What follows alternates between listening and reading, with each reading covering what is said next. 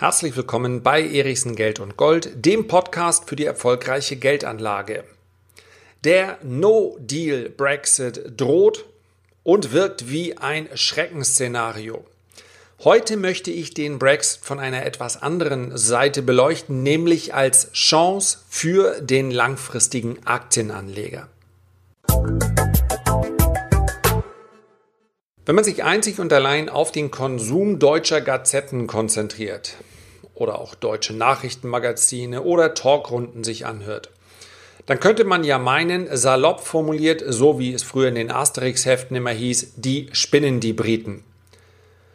Weil suggeriert wird, in Wahrheit wollte eigentlich gar keiner den Brexit, da ist einfach nur bei diesem Referendum ganz, ganz viel schiefgegangen. Wenn man etwas genauer hinsieht, dann ergibt sich ein etwas anderes Bild. Richtig ist, dass London, wenn wir es mal so pauschal sagen, eigentlich gerne drin geblieben wäre und richtig ist auch, dass offensichtlich viele junge Engländer gesagt haben, meine Güte, das wird schon gut gehen beim Referendum und jetzt den Eindruck haben, das ist aber ganz schrecklich schief gegangen. Insbesondere die jüngeren Bevölkerungsschichten in Großbritannien haben mit dem Brexit ein Problem. Wenn man sich das overall betrachtet, dann muss man allerdings feststellen, trotz der Bedrohungsszenarien, die sich rund um den Brexit ergeben, ist etwa die Hälfte der Bevölkerung in Großbritannien durchaus dafür, dass dieser Brexit vollzogen wird. Es gibt eine klare Mehrheit dafür, dass es ein Brexit mit Deal sein soll, also kein No-Deal-Brexit. Aber so weit sind wir noch nicht und darum soll es heute auch nicht gehen. Es ist nur wichtig, Großbritannien in etwas, einem etwas anderem Licht zu sehen als andere Länder in Europa, als andere Partner in Europa. Nicht umsonst hat Großbritannien seine eigene Währung immer behalten und auch gut daran getan. Darüber werden wir gleich noch sprechen. Man sollte nur stets im Hinterkopf behalten, dass die Geschichte dieses Landes eine andere ist als der des Rests von Europa. Ja, Großbritannien hat im Jahr 1922, das war zur Zeit seiner größten Ausdehnung, rund ein Viertel der damaligen Weltbevölkerung gestellt. Also knapp 450 Millionen Einwohner. Großbritannien plus die zahlreichen Kolonien. Das Ganze erstreckte sich über eine Fläche von rund einem Viertel der Landfläche der Erde. Das British Empire war die Weltmacht überhaupt, noch 1922. Also keine 100 Jahre her. Das Ganze änderte sich dann nach dem Zweiten Weltkrieg, zum einen, weil die USA als Militärmacht immer größer wurden und zum anderen auch, weil das Wirtschaftswachstum in den USA ja letztendlich eine Situation hervorgerufen hat, wie wir sie heute auch sehen nämlich zwischen China und den USA. China hat gemessen am Bruttoinlandsprodukt die USA bereits überholt. Am absoluten Bruttoinlandsprodukt, also das Bruttoinlandsprodukt pro Kopf, welches letztendlich aussagt, wie welcher Wohlstand in einer Gesellschaft äh, herrscht. Das ist in den USA noch höher. Das dürfte sich in den nächsten 10, 12 Jahren allerdings auch ändern. So, der ganz große Unterschied zu dem heutigen, ja, sehr knirschenden Übergang von den USA zu China, und das Ganze kann auch noch Jahrzehnte dauern, ja. Der ganz große Unterschied ist aber, dass die äh, Briten, als sie abgelöst wurden als Weltmacht Nummer eins von den Amerikanern, eben gesagt haben, okay, wir akzeptieren das, und daraus ist sogar eine große Verbundenheit entstanden. Es ist also kein, äh, kein Zufall. Und vor allen Dingen auch in diesem Fall jetzt nichts Besonderes, dass ausgerechnet der Präsident äh, Trump so spricht, als ob den Briten nichts Besseres passieren könnte als ein äh, Brexit oder sogar ein No-Deal-Brexit. Trump, wie der Spiegel schreibt, verspricht den Briten ein fantastisches Handelsabkommen. Sowohl militärisch als auch wirtschaftlich sind die Briten relativ eng an die USA gekoppelt. Ja, das ist quasi noch der Deal von damals, als die USA gesagt haben, okay, Ja, wir werden bei dir nicht die Daumenschrauben ansetzen. Wir sind zwar jetzt die Nummer eins, aber du darfst in unserem Windschatten gerne mitsurfen. Mit Verlaub. Ja, das ist grob umschrieben und äh, soll ganz sicherlich nicht den, äh, ja, die Respekterweisung für das äh, British Empire in irgendeiner Form schwächern.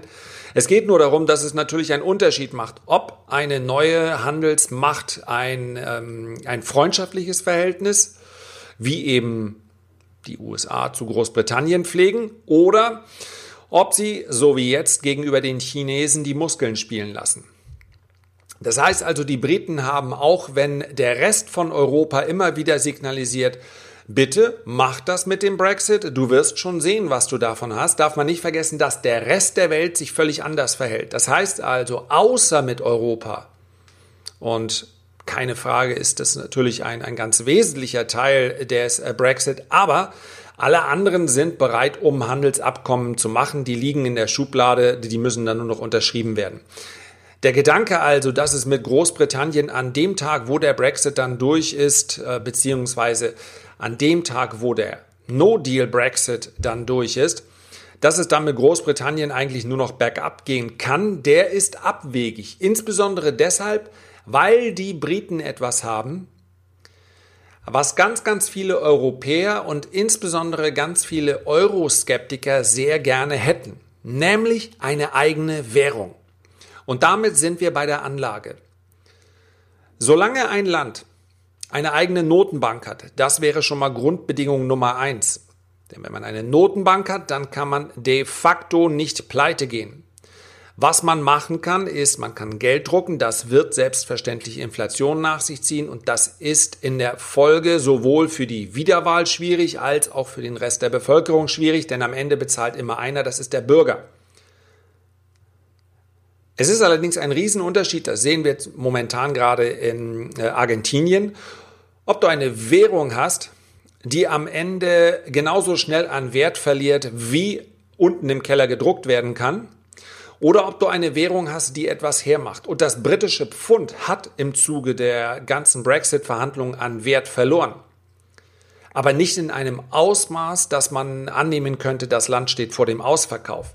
Eine eigene Währung ist praktisch unabdingbar in jedem noch so großen Sturm. Das heißt also, selbst wenn es in, so wie angenommen wird, in Großbritannien für ein, zwei, drei Quartale sogar rezessive Tendenzen geben sollte, was nichts anderes heißt, dass also die Wirtschaft gemessen am Vorjahr nicht wächst oder am Vorquartal, je nach Betrachtungsweise, dann ist das nicht zu dramatisch, solange man eigene eigene Währung hat, die in genau das widerspiegeln kann, nämlich dadurch, dass sie sich abschwächt. Du kannst dich vielleicht noch erinnern, es ist äh, fast zehn Jahre her, da haben wir in der Tagesschau und in den eben angesprochenen Gazetten und Talksendungen immer wieder gehört, wie Politiker den Euro stark reden wollten. Das waren Politiker, die von Wirtschaft relativ wenig Ahnung hatten oder vergessen hatten, vorher einen Berater zu fragen. Warum?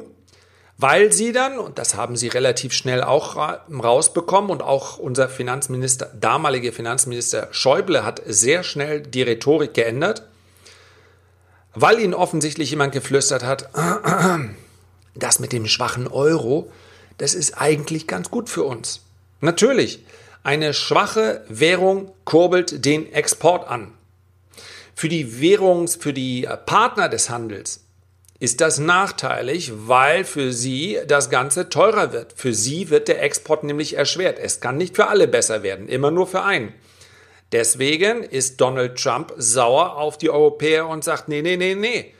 Ihr müsst den Euro stärker halten, das geht nicht. Ihr könnt den Euro nicht immer äh, schwächen. Unfair.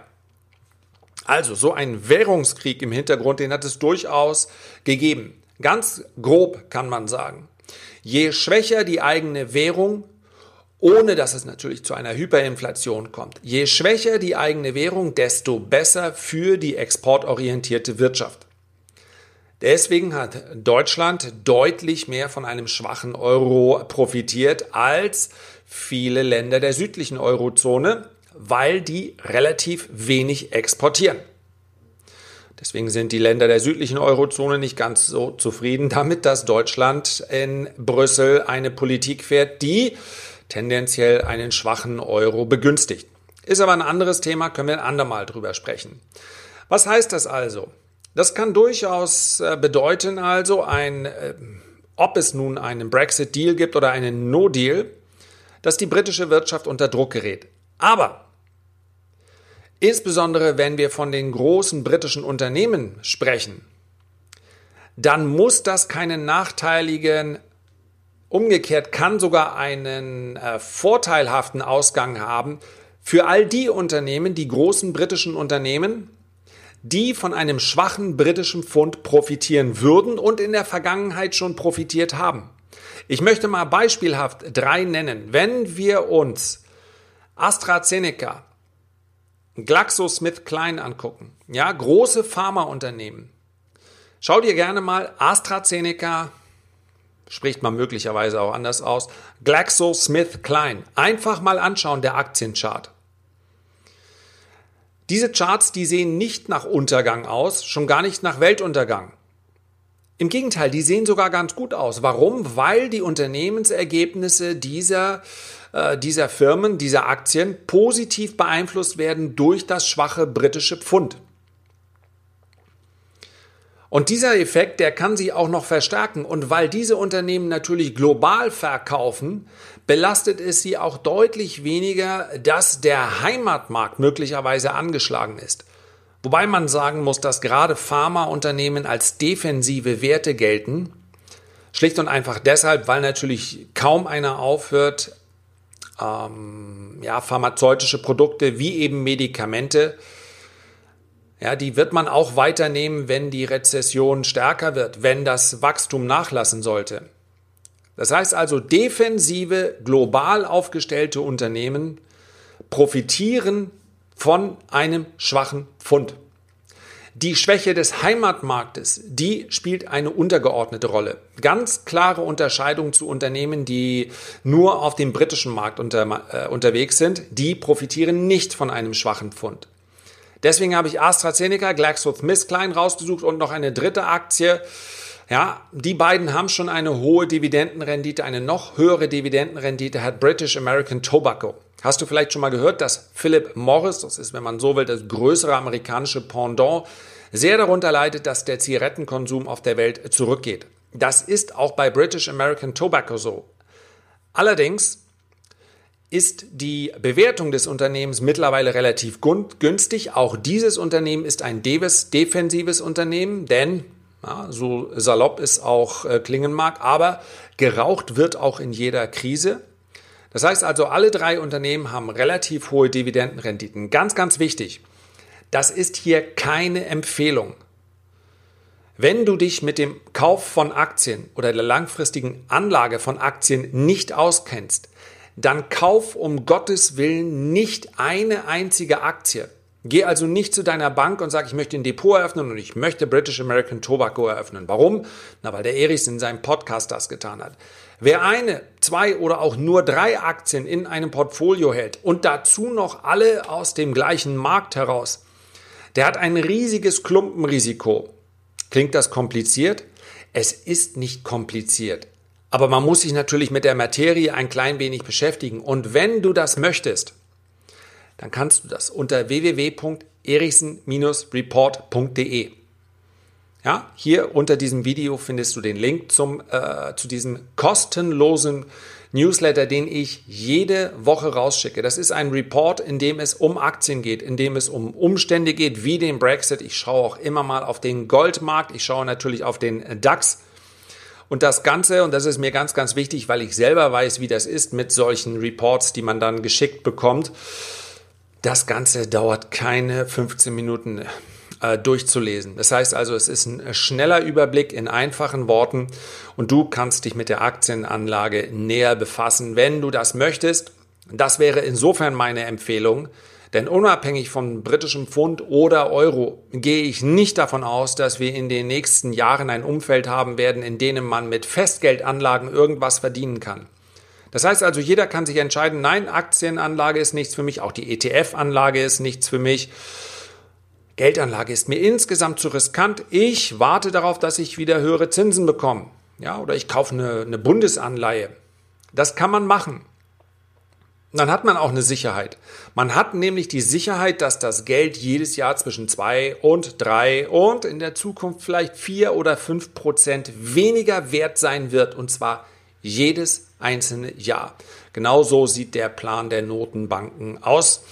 Das ist meine persönliche Theorie, die allerdings in der Praxis jetzt auch mehr und mehr bestätigt wird. Ja, negative Zinsen, das Stichwort wird dir aufgefallen sein. Negative Zinsen bedeutet, dein Geld wird immer weniger wert. Dafür musst du nichts tun. Die Sicherheit hast du. Also, den Report durchaus mal anschauen, bitte.